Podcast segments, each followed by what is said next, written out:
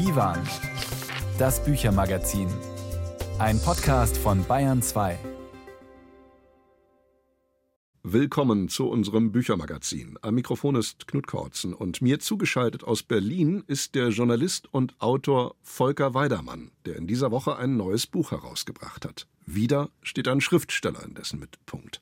Mann vom Meer hat Volker Weidermann dieses Buch genannt und es geht darin um Thomas Mann und die Liebe seines Lebens. Darüber werden wir heute reden. Herzlich willkommen, Volker Weidermann. Vielen Dank, freue mich, bei Ihnen zu sein.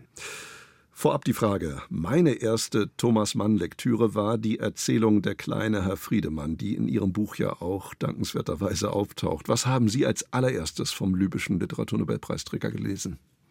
Ach, ich glaube, Tobias Mindernickel, dieses sonderbare Buch eines verworfenen Mannes, der sich in seinen kleinen Hund verliebt, weil es das Einzige ist, was er im Leben hat und der sich versucht zu befreien von dieser übermächtigen Liebe und äh, der einsame Tobias Mindernickel streichelt ihn mit dem Messer zu Tode.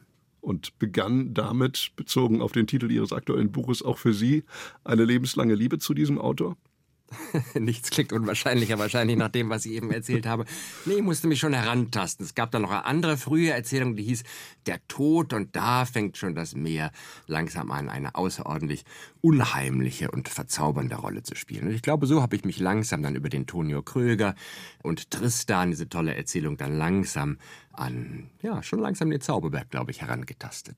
Wir reden gleich ausführlich mit Volker Weidermann über sein neues Buch Mann vom Meer, Thomas Mann und die Liebe seines Lebens. Außerdem ist heute das Münchner Übersetzerpaar Elisabeth Edel und Wolfgang Matz im Studio zu Gast, denn die beiden haben gemeinsam einen alten Roman von Georges Simenon aus dem Jahr 1950 neu ins Deutsche übersetzt, Die grünen Fensterläden. Und Thomas Mann ist nicht der einzige Literaturnobelpreisträger in dieser Divan-Ausgabe, denn es geht auch um Abdul Razak Gurnars Roman Die Abtrünnigen.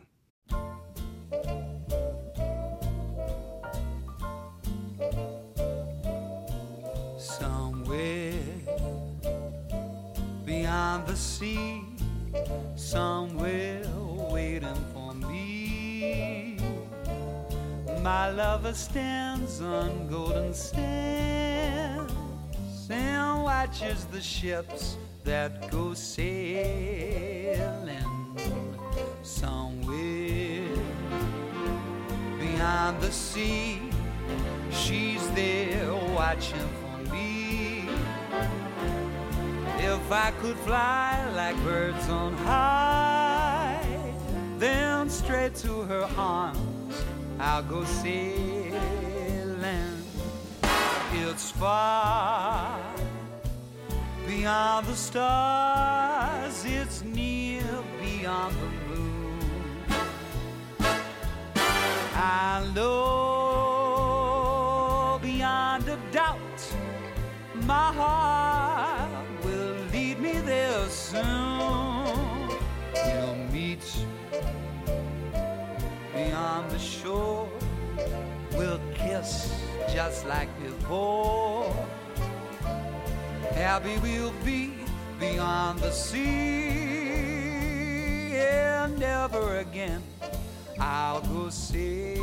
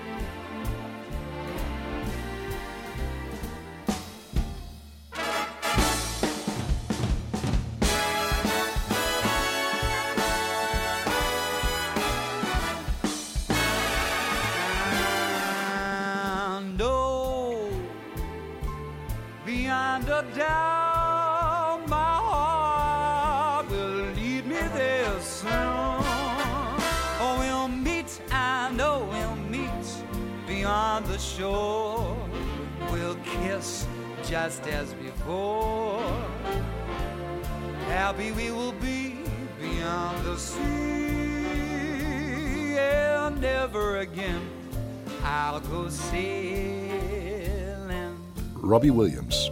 Beyond the Sea. Von Wladimir Nabokov stammt eine schöne Beschreibung der Ostsee. Blicke man nämlich auf eine Karte von Nordeuropa, so heißt es in Luschins Verteidigung, dann sähe die Ostsee, das Mare Balticum, aus wie eine kniende Frau. Man muss ein wenig Fantasie aufbringen, aber ja, dort, wo Nabokov zur Welt gekommen ist, in St. Petersburg, dort könnten die bittenden Hände dieser Frauengestalt sein und dort, wo sich die Lübecker Bucht befindet, da könnten ihre Füße in ungefähr sein. In eben jener Lübecker Bucht wuchs Thomas Mann auf und hier nahm jene lebenslange Liebe zum Meer ihren Anfang über die Volker Weidermann nun ein Buch geschrieben hat. Herr Weidermann, das Wort Meeresbiografie taucht mehrmals in Ihrem Buch auf. Inwiefern kann man bei Thomas Mann von einer Meeresbiografie sprechen? Hm, es reicht sogar eigentlich bis zur Geschichte seiner Mutter zurück, die in Brasilien, in Parachi, an einem wirklich paradiesischen Strand auf die Welt gekommen ist und aufgewachsen ist. Und das Nachdem sie im Alter von sieben Jahren nach Lübeck verpflanzt wurde, äh, gewaltsam kann man sagen, hat sie diese frühe eigene Meeresliebe immer und immer wieder in ihren Sohn hineingequatscht. Ja, und dann äh, ist er eben dort aufgewachsen, in Meeresnähe, in Ostseenähe. Und die schönste Zeit seines Lebens, hat er immer wieder gesagt, das waren die Sommerferien am Ostseestrand, wo ich ein Kind und glücklich war, hat er gesagt. Und später hat er betont, auf jeder Seite seines Werkes ist das Meer lebendig. Auch dort, wo nicht ausdrücklich davon die Rede ist. Auch dort, wo er in der Wüste in Ägypten ist, wo er in den Bergen von Davos ist. Aber es ist im Grunde die Landschaft seines Herzens, kann man sagen, die überall durchschimmert. Insofern, ja, habe ich versucht, dieses Motiv auf möglichst vielen Seiten aufzuspüren und ja, die Werke neu zu lesen, aber auch das Leben Thomas Manns ein bisschen neu zu lesen durch diese Meeresverzauberung.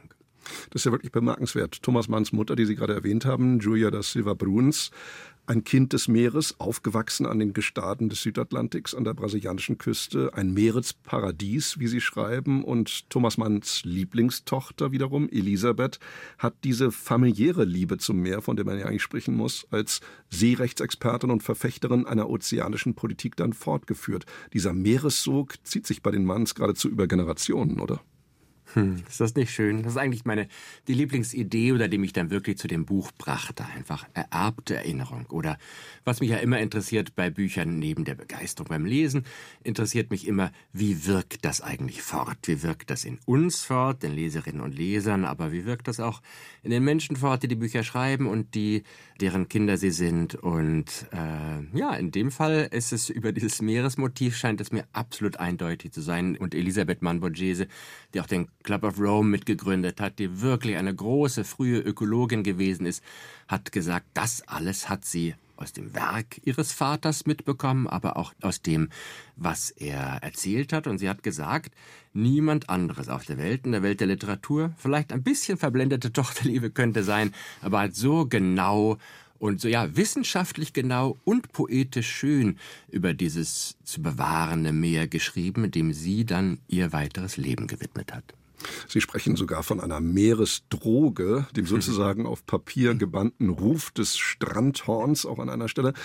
Es fallen einem ja auf Anhieb viele maritime Bezüge im Werk von Thomas Mann ein, also Morten Schwarzkopf und Toni Buddenbrook am Strand von Travemünde natürlich die auf einer Transatlantik-Schiffspassage entstandene Mehrfahrt mit Don Quixote, das Sommerhaus in Nidden an der kurischen Nährung und dann natürlich diese vielen, vielen Fotos von Thomas Mann im Strandkorb, in Bademantel oder Ganzkörperbadeanzug. Es dürfte vermutlich keinen anderen Schriftsteller geben, der, egal ob an Ostsee oder Nordsee, so oft sich am oder im Strandkorb hat fotografieren lassen, oder? ja, sich richtig so drapierte, nicht? Hat dann auch so einen Stolz. Ich liebe diese Bilder von ihm am Strand besonders, weil er war ja sonst wirklich der Dichter mit der Bügelfalte, wie ihn Döblin immer verhöhnt hat. Er war außerordentlich eben auf den korrekten Anzug bedacht. Nur eben am Meer, da konnte er sich so ein bisschen, also die Bademode war auch dort sehr ausgesucht, aber doch eine kleine Lockerheit ist dort auch äh, modisch in ihn eingezogen. Und so schön, wenn Sie von der Droge sprechen, wenn ich darauf mal kurz zurückkommen kann. Es ist wirklich, äh, hat sehr viel davon, weil es eben auch diese dunkle Kraft für ihn hatte, dieser Meereszauber, dem er verfallen war. Es hatte ja auch immer etwas Fatales. Und gerade wenn Sie die Buddenbrooks ansprechen, wer in Meeresnähe kommt, ist dem Tode schon anheimgegeben, kann man sagen. Als Thomas Buddenbrook plötzlich auch anfängt, Ferien am Meer machen zu wollen, da ahnen die kundigen Leser schon, äh, dass es mit ihm wohl zu Ende gehen könnte. Ja, ich finde gerade diese Ambivalenz im Sinnbild des Meeres, auch im Werk von Thomas Mann, die Sie herausarbeiten, so interessant. Das Meer als Naturgewalt für Mann einerseits immer ein Sinnbild des Sexus, des Verlangens und wo Eros ist, ist aber andererseits eben Thanatos nicht weit. Gleichzeitig steht das Meer eben für Mann auch immer für die Vergänglichkeit, für den Tod. Also offenkundig eine sehr ambivalente Beziehung, die er zum Meer hatte. Ja, und das hängt natürlich in der Biografie ein bisschen begründet, die wir alle kennen, dass er eben einen wesentlichen Teil seines Ichs, einen wesentlichen Teil seines Lebens unterdrückt hat, nicht ausgelebt hat, also seine Homosexualität. Und natürlich kam die am Meer immer besonders zutage. Und einerseits, das bis zum Ende seines Lebens, bis zum letzten Lebensmoment am Jahr, kann man sagen, ist er immer wieder Männern verfallen am Meer. Er war dort auch besonders schutzlos, kann man sagen, oder besonders frei. Und ja, auch das hat er im Tod in Venedig natürlich am explizitesten ausgeführt. Diese verbotene Liebe, der diese Männer am Meer anheimfallen, die führt im schlimmsten Fall zum Tod. Thomas Mann hat immer ein inneres Meer dabei, schreiben Sie mal an einer Stelle. Erstaunlicherweise geht seine Liebe zur See ja so weit, dass selbst das Schneekapitel im Zauberberg recht eigentlich besehen auch ein Seekapitel ist. Ja, weil die Landschaft, oder es gibt so schöne Bilder von ihm für diese Urmonotonie, wie er es nennt. Und das ist ja in der Tat sozusagen das ewige Weiß der Berge, ist ja dem ewigen Grau des Meeres natürlich verwandt. Und gerade in diesem Schneekapitel, das ist eigentlich das entscheidende Kapitel, wo Thomas Mann sich komplett neu erfindet. Von diesem Untergangsdichter und verantwortungslosen erotischen Dichter, der da war, hat er sich ja zu dem, den wir dann später kennen, zu diesem Demokraten entwickelt. Und das gibt er dem Hans Castorp mit. Und das geschieht ihm auch an der Meeresküste. Und an diesem, ja, für Thomas Mann und die deutsche Literatur so entscheidenden Kapitel erinnert sich, und das habe ich vielleicht erstmals nachgewiesen oder ich behaupte es nachgewiesen zu haben, dass Hans Castorp sich dort an eine Küste im Südmeer erinnert und er sagt, komisch, ich erinnere mich, aber ich kenne es gar nicht. Und das sind eigentlich genau die gleichen Worte, von denen Thomas Mann immer vom eigentlichen Meer seines Lebens berichtet, nämlich dem Urmeer seiner Mutter in Parachi, das auch er selbst, Thomas Mann, nie gesehen hat. Und Hans Castorp im Moment, als er sich selbst das Leben rettet und mit ihm, so will es der Roman, auch ganz Deutschland das Leben rettet, das ist eigentlich ausgelöst durch diese frühe Erinnerung an diesen paradiesischen Strand der Mutter von Thomas Mann. Ich habe mich beim Lesen gefragt, gab es eigentlich ein Meer, das Mann vor allen anderen liebte? Also das Mittelmeer ist ja im Tod äh, in Venedig ein ödes Meer, wie es mal heißt. An anderer Stelle spricht Thomas Mann dann mal von der Großwildnis des Atlantiks und von der Nordsee als einem erschütternden Meere nach einem Syltaufenthalt. Gab es da eine See, ein Meer, das ihm besonders nahe war? Absolut, da gab es überhaupt, also die erste Liebe ist die größte Liebe und er hat nie etwas über seine Ostsee kommen lassen. Und er wusste schon, dass es ein bisschen, ah, ein bisschen graue Farben, ein bisschen kleine Wellen, ein bisschen jämmerliches Meer vielleicht, aber es war eben nun mal sein Meer. Es war seine erste Meereserfahrung. Und auch das hat zum Beispiel seine Tochter Elisabeth wundervoll einmal beschrieben, wie er seiner erklärten Lieblingstochter diese eigene Meeresliebe zur Ostsee in sie hineinpflanzen wollte. Und da ist er richtig wie in eine Art Gottesdienst mit ihr an den Strand gegangen, um ihr zum ersten Mal im Leben sein Meer zu zeigen. Und das ist die Ostsee gewesen. Volker Weidermann ist der Autor des Buches Mann vom Meer, Thomas Mann und die Liebe seines Lebens. Eine wunderbare Strandlektüre, erschienen bei Kiepenheuer und Witsch für 23 Euro. Herr Weidermann, ich danke Ihnen sehr für das Gespräch. War mir eine große Freude, Herr Kautzen.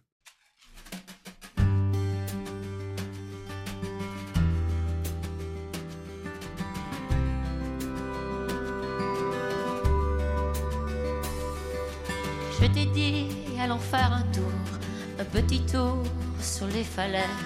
On bat la mer, gronder, les vagues déferlaient. C'était l'hiver et le vent du nord s'était levé sur la lande. Nous avons marché au-dessus des flots.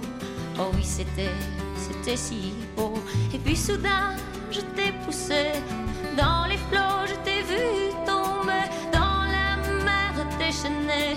Tu m'as hurlé, qu'est-ce que je t'ai fait?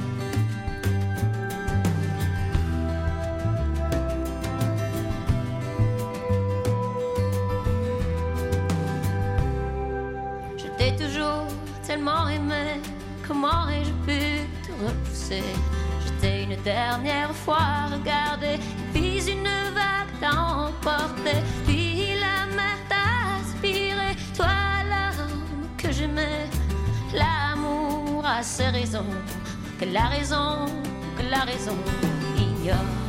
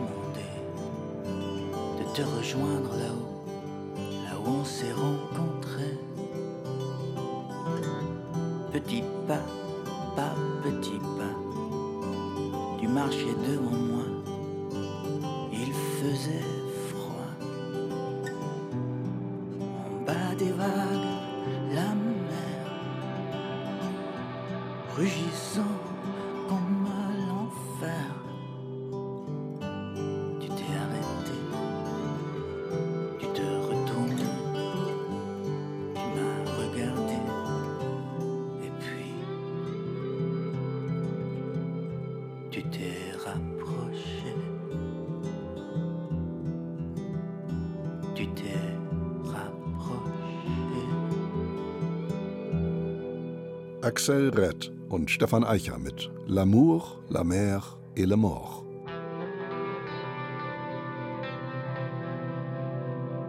Sie hören Bayern 2, das Büchermagazin Divan. Bei mir im Studio zu Gast ist jetzt ein renommiertes Münchner Übersetzerpaar, das gleichzeitig ein Ehepaar bildet. Elisabeth Edel und Wolfgang Matz übersetzen seit Jahrzehnten viele große Autorinnen und Autoren aus dem Französischen. Und sie haben es jetzt wieder getan und Georges Simenons Roman Die grünen Fensterläden ins Deutsche übertragen. Ich freue mich, dass Sie beide da sind. Herzlich willkommen hier auf dem Divan. Ganz meinerseits. Ja, schön, dass wir da sind. Frau Edel, bevor wir auf den aktuellen Anlass unseres Gesprächs kommen, Sie und Ihr Mann haben so vieles schon gemeinsam übersetzt. Briefe von Gustave Flaubert, die Lyrik von Philippe Jacotet und Yves Bonnefoy, Francis Ponge und Henri Michaud, Julien Gracq, Julien Greens Tagebücher und zusammengekommen sind Sie beide auch über die Literatur und über eine Übersetzung, nämlich die der Cahiers von Simone Weil. Erzählen Sie doch bitte, wie Sie beide sich kennengelernt haben. Wir waren Kollegen an der Universität in Poitiers. Ganz einfach am Germanistischen Institut der Universität Poitiers. Das ist in Südwestfrankreich. Und ich war da schon ein paar Jahre lang als Lektorin und irgendwann kam ein neuer junger Kollege. Und der hieß Wolfgang Matz. So war's. war aber Na, damals. damals. ja, wir haben uns natürlich fürs Übersetzen interessiert. Das war ja auch in einem weniger literarischen Sinne unser äh, Teil unseres Berufs an der Uni. Und über einen bereits vorhandenen Kontakt mit Michael Krüger im Hansa Verlag kam es dann gesprächsweise über verschiedene Ideen. Margret Josenar war noch im Gespräch, entsinne ich mich. Aber jedenfalls äh, kam es dann zu dieser äh, Sache mit diesem doch sehr, sehr großen und umfangreichen Projekt über vier Bände, was dann geschlagene zehn Jahre gedauert hat. Und ein paar Bücher von Georges Simenon haben Sie auch schon zusammen neu übersetzt. Wenn ich richtig gezählt habe, sind es drei Maigret-Romane, korrigieren Sie mich, wenn ich falsch liege, und ein Non Maigret, Betty, 2021. Jetzt gerade die grünen Fensterläden eben. Herr Matz, was macht Georges Simenon und sein Werk für Sie heute noch so faszinierend? Es ist für mich einer der interessantesten Romanautoren der französischen Literatur im 20. Jahrhundert. Er ist ganz lange Zeit nicht als wirklicher Romanautor ernst genommen worden, sondern als Autor von Kriminalromanen. Aber es ist ein Autor, der unglaublich dicht dran ist an Realitäten, an Realitäten von Personen, von Psychen, von Gesellschaften. Und er hat sich immer vollkommen abseits gehalten von allen literarischen Physimatenten. Er, das heißt, er hat so gerade wie möglich, so genau wie möglich das geschrieben und beschrieben, was er wollte und nicht auf formale Experimente, ich werde es gar nicht negativ nennen, Spiele äh, geschaut, sondern er wollte die Menschen treffen. Frau Ede, Die grünen Fensterläden ist ein Non-Maigret, einer dieser Roman dur, der harten Romane und beginnt doch ähnlich wie interessanterweise diese Maigret-Verfilmung, die vor kurzem erst im Kino gelaufen ist, mit Gérard Depardieu in der Hauptrolle, in der Rolle des Kommissars Jules Maigret. Das Buch beginnt nämlich auch mit einem Arztbesuch der Hauptfigur, Émile Mogin. Und wenn man liest, dass dieser 59-jährige Koloss von einem Mann, dieser schwere Trinker Mogin, so seine gesundheitlichen Probleme hat, dann hatte ich zumindest immer Depardieu aus dieser Maigret-Neuverfilmung vor Augen.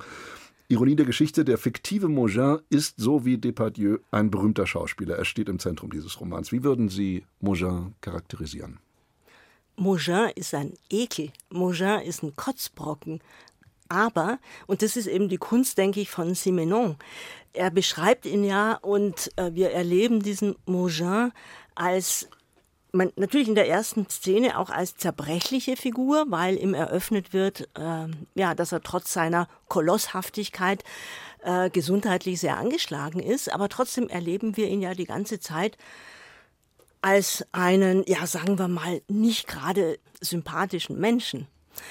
Und wir erleben ihn ja auch mit Rückblicken und so weiter durch sein ganzes Leben hindurch.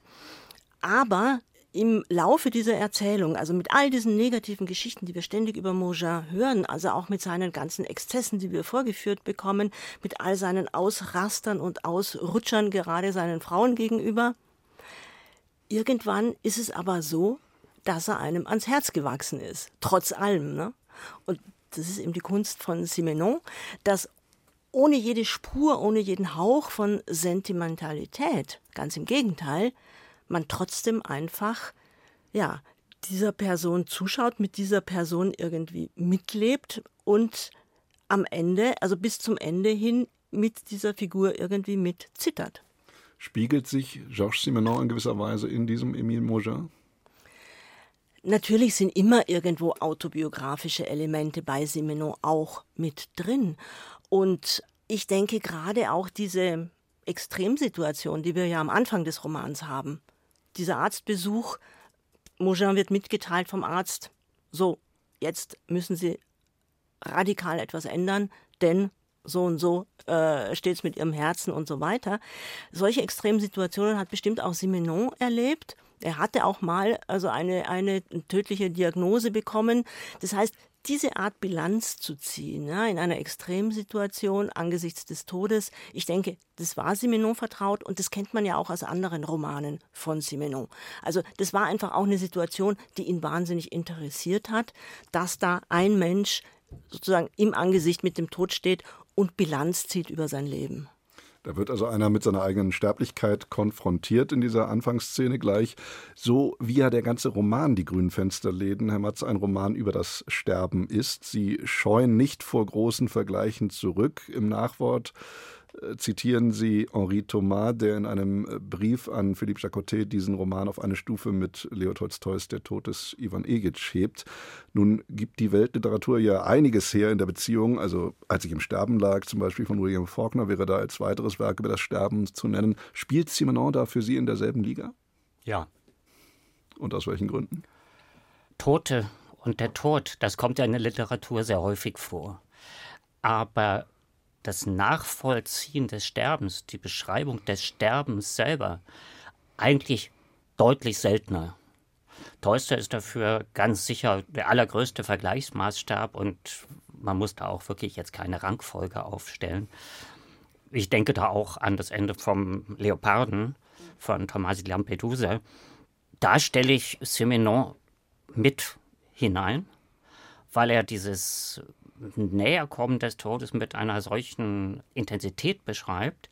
Und ich stelle ihn auch hinein, weil er etwas tut, was die anderen noch nicht getan haben, was sie wahrscheinlich auch nicht tun konnten, dass er nämlich noch realistischer beschreibt, was in diesen letzten Stunden, Minuten passiert. Das hat überhaupt nichts Erhebendes. Und die letzten Worte von Mogin im Moment des Sterbens sind sozusagen das vollständige Gegenteil von dem, was man eigentlich gerne hört, nämlich noch ein erhebendes Schlusswort. es ist viel realistischer, was äh, Mogin in diesem Roman sagt.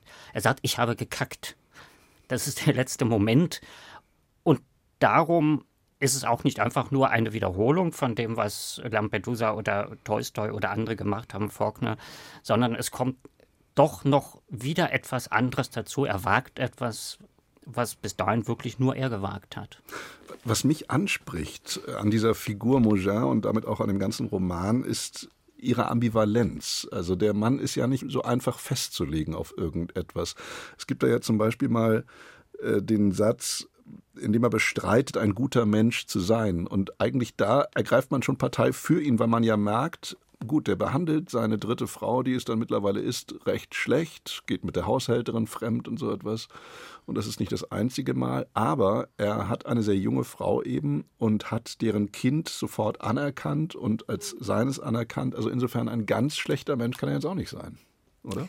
Natürlich nicht. Da ist ein guter Kern, den versucht er aber irgendwie zu negieren. Er will ihn auch nicht zugeben, dass er ihn hat. Ne? Also er bekämpft, man hat sogar das Gefühl, Mogin hat diesen guten Kern in sich sein Leben lang bekämpft.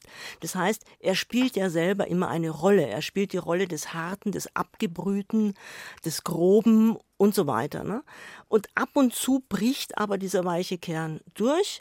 Und diese dritte Frau, Alice, das ist ja auch die Situation, eine junge Schauspielerin, die ungewollt schwanger ist und auf der Straße sitzt.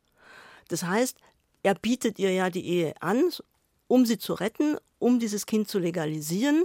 Und am Anfang ist es ja auch eine Ehe sozusagen nur auf dem Papier. Das heißt, natürlich hat Mojan diese guten Seiten. Es bricht aber dann immer wieder durch mit ihm, einfach ja, das grobe, ekelhafte und, und, und widerwärtige an ihm. Aber der gute Kern ist natürlich da. Als er ins Taxi steigt, sagt er dem Fahrer mal, er soll ihn irgendwohin, nirgendwohin bringen. Irgendwohin, nirgendwohin zeigt ja auch eine gewisse Richtungslosigkeit an, in der er sich befindet und vor allen Dingen auch eine große Heimatlosigkeit, oder? Ja, er ist ja in diesem Moment, der ganze Roman spielt ja, jedenfalls wenn man jetzt von den Rückblenden absieht, spielt ja bereits unter dieser Drohung das, äh, was der Arzt ihm gesagt hat, spielt ja unter der Todesdrohung die ihn zu dieser Bilanz zwingt. Und diese Taxifahrt mit dem Irgendwohin, Nirgendwohin ist ja in diesem Moment auch eine ganz ambivalente Situation. Er weiß in diesem Augenblick tatsächlich nicht, wo er hin will. Er hat kein Ziel in diesem Moment. Und das bringt ja auch den Roman dazu, dass er nach der Hälfte vollkommen den Schauplatz wechselt und auch das ganze Register wechselt. Mogin bricht ja in diesem Moment fürs erste zumindest mal seine Schauspielkarriere ab, geht aus Paris weg und versucht sich sozusagen als Nichtstour an der Côte d'Azur, was ihm noch deutlich weniger gelingt.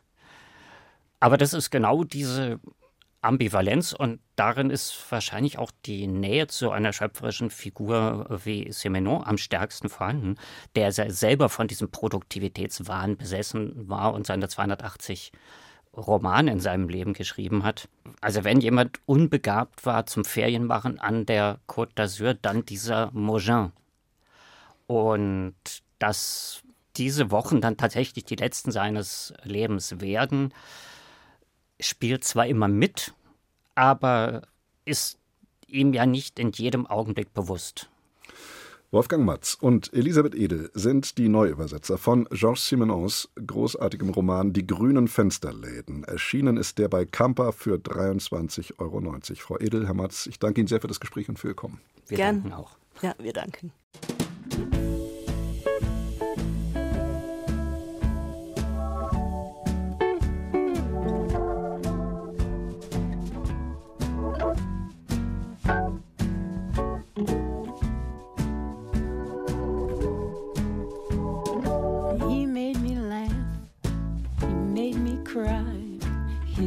Just dog is in bed.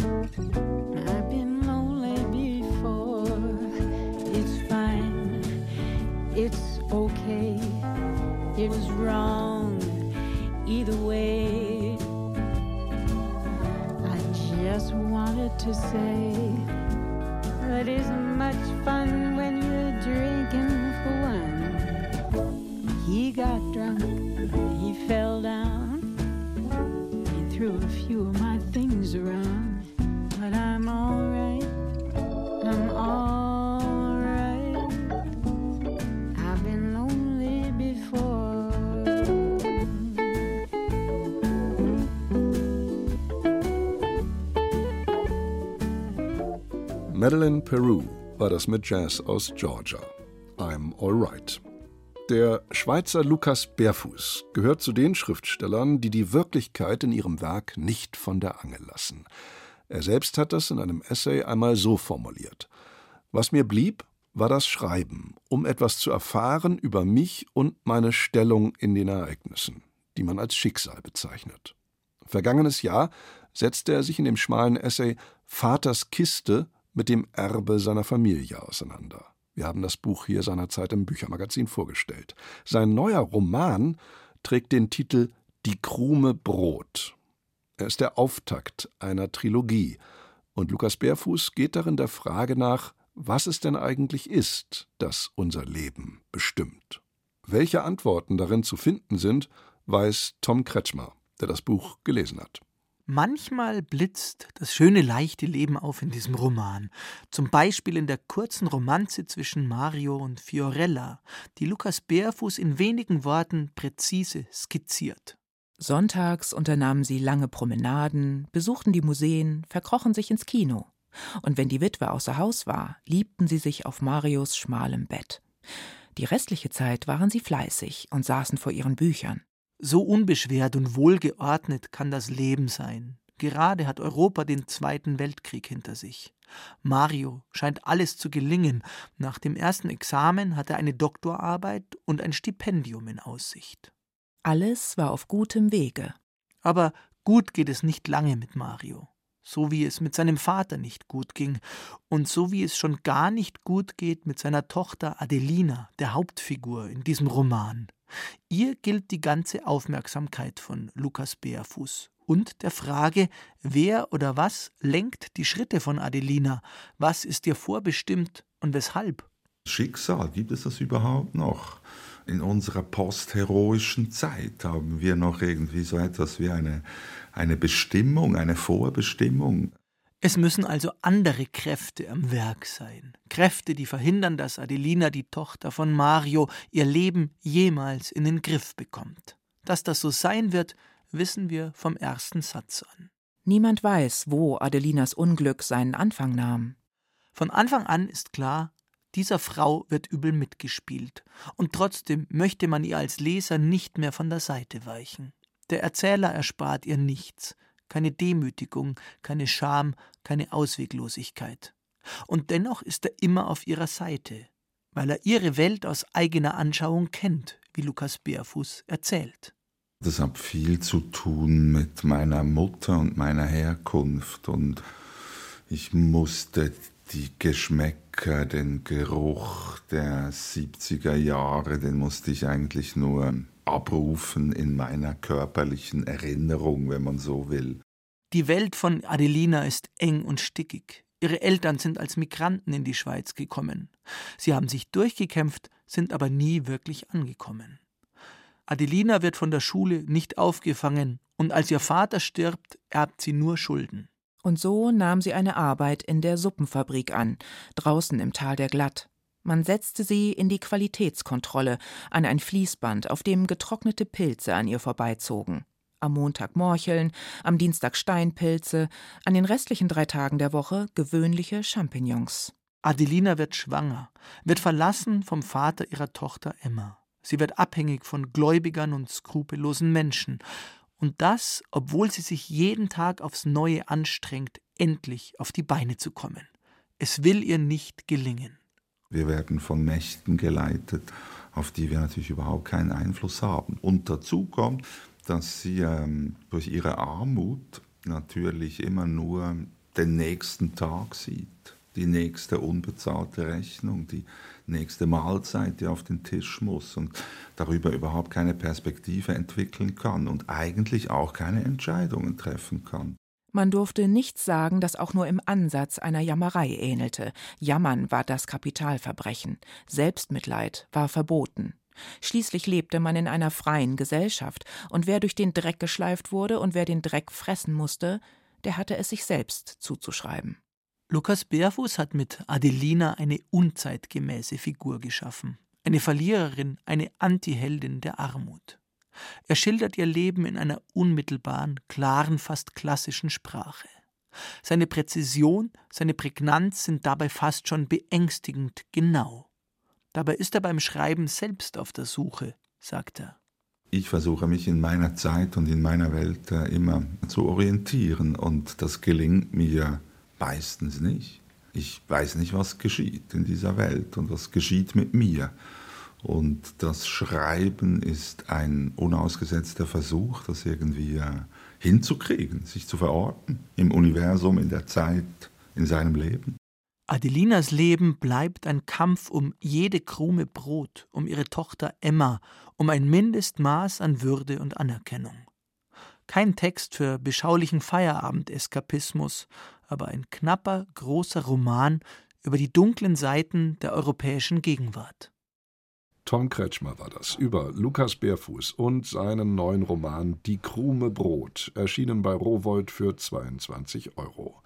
Sie hören Bayern 2, das Büchermagazin Divan. Im vergangenen Herbst lud der britische Konsul am Rande der Frankfurter Buchmesse abends in seine Villa ein, um einen Toast auf den tansanisch-britischen Literaturnobelpreisträger Abdul Razak Gurna auszubringen. Der 74-jährige Gurner plauderte damals nicht allein mit seiner internationalen Verlegerschar, sondern auch mit Christine Lagarde, der Präsidentin der Europäischen Zentralbank. Als Gurner 2021 den Literaturnobelpreis zugesprochen bekam, war keines seiner Bücher auf Deutsch lieferbar. Das hat sich rasch geändert. In diesem Frühjahr ist ein alter Roman Abdul Razak Gurners auf Deutsch neu aufgelegt worden. Die Abtrünnigen. Gabriele Knetsch hat ihn gelesen und Gabriele Gunnar ist ja ein emeritierter Professor für englische und postkoloniale Literaturen. Dieser Roman, Die Sörschen von 2006, zu Deutsch Die Abtrünnigen, könnte einiges mit Gurners Leben zu tun haben, denn er spielt genau dort, wo er aufgewachsen ist. Ja, ganz genau. Und er ist auch wirklich postkolonial. Der Roman spielt im Sultanat Sansibar in den 50er Jahren. Sansibar war damals eine Insel in Ostafrika, die heute zu Tansania gehört. Die Insel wurde beherrscht vom Sultan von Oman. Damals spielte sie eine sehr wichtige Rolle im Sklavenhandel und wurde als britisches Protektorat beherrscht von den Kolonialherren. Es ist also ein kultureller Melting Pot, in dem streng muslimische Einflüsse stoßen auf indische, afrikanische und koloniale Traditionen. Das ist der kulturelle Rahmen, in dem spielt die Geschichte der beiden Brüder Amir und Rashid. Rashid profitiert auf der einen Seite von diesem britischen Bildungssystem auf der Insel. Er schafft nämlich, wie Abdul Razak Gurna selbst, den Sprung nach London und wird dort Professor. Sein Bruder Amir hingegen bleibt im Land, wird Lehrer. Nach dem Unabhängigkeitskampf verarmt dieses Land und die gebildete und gut situierte Familie bleibt in Not zurück. Für Rashid ist das ein schlimmer Gewissenskonflikt. Hm. Wie sieht Gurna, der ja selbst zur muslimisch-arabischstämmigen Minderheit in Sansibar gehörte, denn die koloniale Vergangenheit seines Heimatlandes? Ich finde, er hat da einen sehr differenzierten Blick. Denn Rashid ist ja eine Art, wir haben es gesagt, alter Ego Gurnas, ein junger Mann, der für die englische Literatur brennt und für Italien schwärmt. Er durchläuft auf Sansibar das typisch englische Schulsystem und das ermöglicht ihm einen Zugang zur Bildung und eine Karriere in Europa. Rashid wird trotz übler Diskriminierungserfahrungen in England Teil der englischen Bildungselite. Auf der anderen Seite sieht Gurner die koloniale Vergangenheit Europas äußerst kritisch. Er beschreibt nämlich diese englischen Kolonialherren in Sansibar als extrem arrogante, brutale Ausbeuter, die die Einheimischen verachten. Aber auch die sozialistische Revolution und die Unabhängigkeit Sansibars nach 1964 bringt für die Heimat nicht wirklich eine Verbesserung. Willkür, Krieg, Grausamkeit, das ist die Realität im Land. Die Amir und Rashids Familie, das Leben in Sansibar sehr schwer macht. Es ist also eine sehr zwiespältige Kolonialismuskritik, denn der Autor beschreibt ja auch die Chancen, die sich durch die Teilhabe an der europäischen Kultur bieten. Das gilt nicht nur für Rashid, sondern auch für ihn selbst. Die Hauptprotagonisten, das hast du gerade gesagt, sind diese beiden Brüder Amir und Rashid, aber im Roman kommen ja auch etliche Frauenschicksale vor. Welches Frauenbild entwickelt Gurner denn? Genau, und hier kommt auch dieser Titel, Die Abtrünnigen, ins Spiel. Gurner zeichnet das Bild einer religiösen, patriarchalischen, reglementierten Gesellschaft auf der Insel. Die meisten Inselbewohner sind strenge Muslime. Die Kinder werden von ihren Eltern zwangsverheiratet. Mädchen haben kaum Möglichkeiten, weiterführende Schulen zu besuchen. Anders als die beiden Brüder Amir und Rashid, das sind beides kluge und fleißige Schüler mit Aufstiegschancen, bleibt Schwester Farida nur die Schneiderlehre. Und das, obwohl Bildung im Elternhaus eine große Rolle spielt. Beide Eltern sind Lehrer. Aber mehrere Protagonisten und vor allem eben die Protagonistinnen brechen aus diesen gesellschaftlichen Normen aus. Die Schwester von Amir und Rashid wird am Ende zur Dichterin und emanzipiert sich von ihrem Rollenbild. Amir erlebt als junger Mann die Liebe seines Lebens mit einer geschiedenen, emanzipierten älteren Frau Jamila. Diese Beziehung wird von den Eltern aber brutal unterbunden, obwohl sie sonst als sehr verständnisvolle Menschen beschrieben werden. Und Jamilas Großmutter bricht alle Konventionen, denn über die Religionsgrenzen hinweg unterhält sie eine uneheliche Beziehung zu einem englischen Orientalisten, der sie und das uneheliche Kind schließlich sitzen lässt. Diese Abtrünnigen sind die eigentlichen Helden und vor allem Heldinnen in seinem Roman. Ist es das, was dir an den Abtrünnigen besonders gut gefallen hat? Oder was ist es genau? Es ist die, tatsächlich fand ich diese Frauenschicksale interessant, aber ich fand es besonders anrührend, wie er erzählt. Also Abdul Razak Gurna erzählt diese Familiengeschichten in einem unglaublich liebevollen, seinen Protagonisten zugewandten Ton. Das hat mir sehr gut gefallen. Diese fremde Welt auf Sansibar in den 50er Jahren, etwas Ferneres kann man sich kaum vorstellen, rückt aber beim Lesen ganz nah. Man wird während des Lesens gewissermaßen Teil der Familie von Amir und Rashid. Besonders anrührend fand ich die große Verbundenheit der beiden Hauptprotagonisten, Amir und Rashid, zwei Brüder. Von Kindheit an bis ins Erwachsenenalter bleibt Amir der große Bruder von Rashid und Rashid eher der Träumer, den Amir unter seine Fittiche nimmt und der am Ende die traurige Liebesgeschichte von Amir erzählen wird. Es ist eine Geschichte mit orientalischen Einflüssen, in die sich der politische, der historische und der kulturelle Hintergrund dezent hineinwebt. Also postkoloniale Literatur, aber nicht im Sinne eines Pamphlets, sondern es ist eine großartige Erzählung, die ausleuchtet, welche Einflüsse die Geschichte seines Landes auf die menschlichen Schicksale der Protagonisten hat und welche Verantwortung schließlich auch die englischen Kolonialherren dafür tragen. Gabriele Knetsch empfahl Abdul Razak Gurners neu aufgelegten Roman Die Abtrünnigen. Aus dem Englischen übersetzt von Stephanie Schaffer de Vries ist das rund 400-seitige Buch bei Penguin erschienen für 26 Euro. Vielen Dank. Gerne.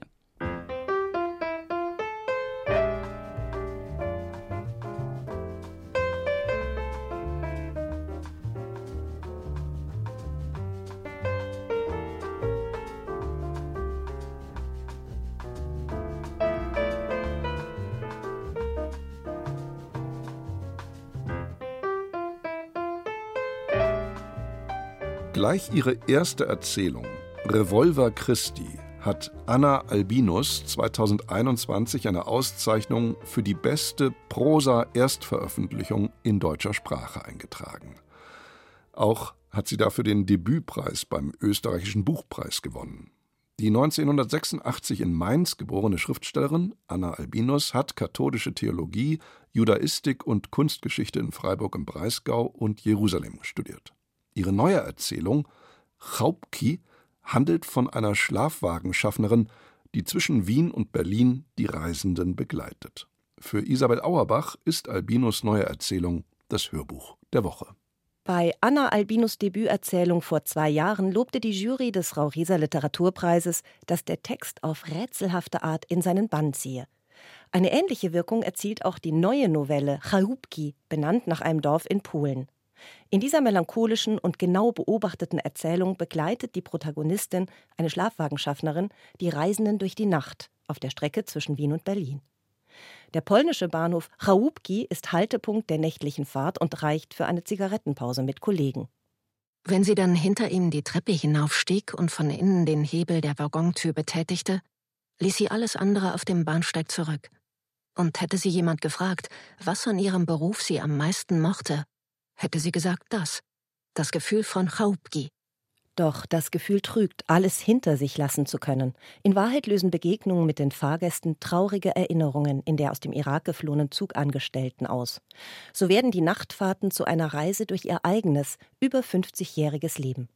Eine vor Schmerzen stünde Frau, die, wie sich im Laufe der Geschichte herausstellt, während der Zugfahrt ihr Kind eigenmächtig abtreibt, sorgt nicht nur bei ihr für Unruhe. Auch ein junger koreanischer Musiker im Nachbarabteil beschwert sich wegen des Lärms. Sie war eine Frau mit Gespür für Situationen. Nur solche gelangten nach Europa. Sie stoppte den Jungen mit dem Lächeln einer Empfangsdame. Er war aufgebracht und hatte seinen Geigenkasten mit auf den Gang genommen. You have to do something, rief er, was sie als seine Sorge um sich selbst verstand, nicht als Hilferuf für die Frau. Wie unter Scheinwerferlicht beleuchtet die Schriftstellerin Anna Albinus episodenhaft die Lebensgeschichte ihrer Protagonistin.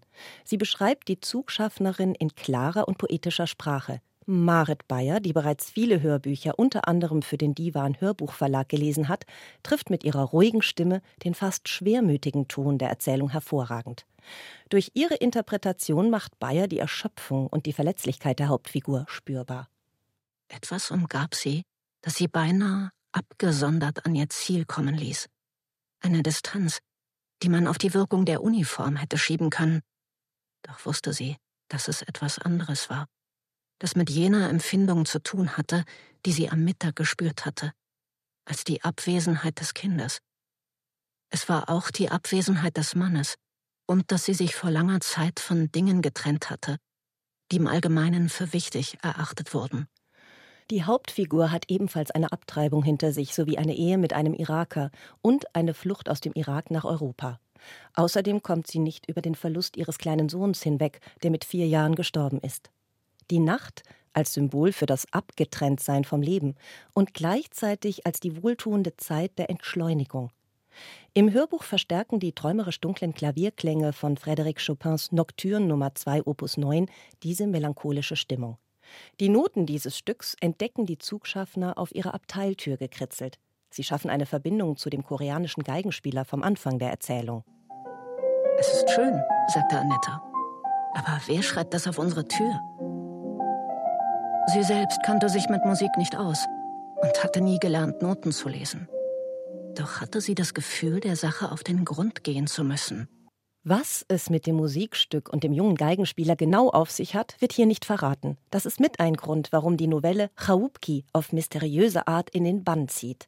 Ein gelungenes Hörbuch zu einer vielschichtigen Erzählung. Anna Albinus Chałupki ist als ungekürzte zweieinhalbstündige Lesung mit Marit Bayer beim Divan Hörbuchverlag erschienen. Der Hörbuchtipp von Isabel Auerbach. Und damit sind wir schon fast wieder am Ende unseres Büchermagazins angelangt und am Ende steht auch heute unser literarisches Rätsel. In unserer letzten Ausgabe suchten wir nach Antoine de Saint-Exupéry. Ursula Kleber aus Amberg hat's gewusst. Gratulation, Ihr Wunschbuch geht Ihnen zu.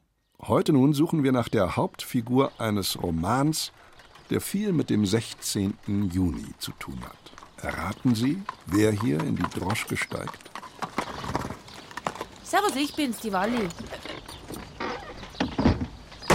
Was war jetzt das? Eine Keksdose.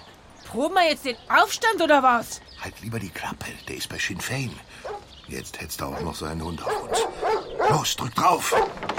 Keine Angst, die Töle hängen wir ab. Waren's wohl in hier ins Pub? Ich hab da nur auf jemanden gewartet. Plötzlich fängt der Bürgerstreit an. Mhm, bestimmt was Politisches. Ich sag noch, Mendelssohn war Jude und Karl Marx und Spinoza. Und der Erlöser war Jude. Aber auf dem Auge ist der Kerl blind. Antisemit und Nationalist. Tolle Mischung. Gott sei Dank schien ihm die Sonne in die Augen. Sonst hätte er mich mit seiner Dose glatt erwischt. Mhm. Und wo soll's jetzt hingehen? Zum Strand von Sandy Mount. Ich brauche Ruhe. Haben so einen schweren Tag gehabt. Es ist wie verrückt heute. Als ob der 16. Juni was Besonderes wäre. Ach, egal welches Datum. Manchmal denke ich, dass wir alle nur so durchs Leben treiben. Wie bei einer Irrfahrt. Genau, von Station zu Station. Zum Frühstück habe ich mir eine Schweineniere gekauft und scharf angebraten. Hm. Den feinen Teedunst riechen. Dampf von der Pfanne. Zischende Butter. Ja, ja. Ach, es geht doch nichts über ein ordentliches Irish Breakfast. Dann war ich auf der Post und habe einen Brief abgeholt. Was riecht denn hier so gut? Sonst sieht es. Seife aus der Drogerie. Süßes, zitroniges Wachs. Riecht gar nicht schlecht. Hatte mich frisch gemacht für die Beerdigung um elf. Ja, in Dublin kommt ja andauernd jemand unter die Erde. Meine Grabstelle habe ich schon gekauft. Ehrlich? Liegt nach Finglas zu. Ist sonst aber zeitig dran. Man kann nie wissen, wann man in den Hades hinabsteigt. Da haben's recht. Was haben's denn für einen Beruf, dass Sie sich Sorgen machen? Anzeigenakquisiteur bei der Zeitung. Deswegen war ich noch kurz in der Setzerei. Mittags habe ich mir ein Gorgonzola-Sandwich mit Senf genehmigt. Also die Besten kriegen's bei Davy Byrne. So, Sandy Mount, da wären wir. Oh, brr. Macht zehn Pence bitte. Ein kleiner Spaziergang wird mir gut tun. Sehen Sie die drei jungen Frauen da drüben? Wie könnte man die Damen auch übersehen? Teufelinnen sind das, wenn's über sie kommt. Kriegt man direkt Neugier drauf. Die sanfte Tour. Äh, mögen's nicht roh und mit Zack. Ja, hey, was ist mit Bezahlen?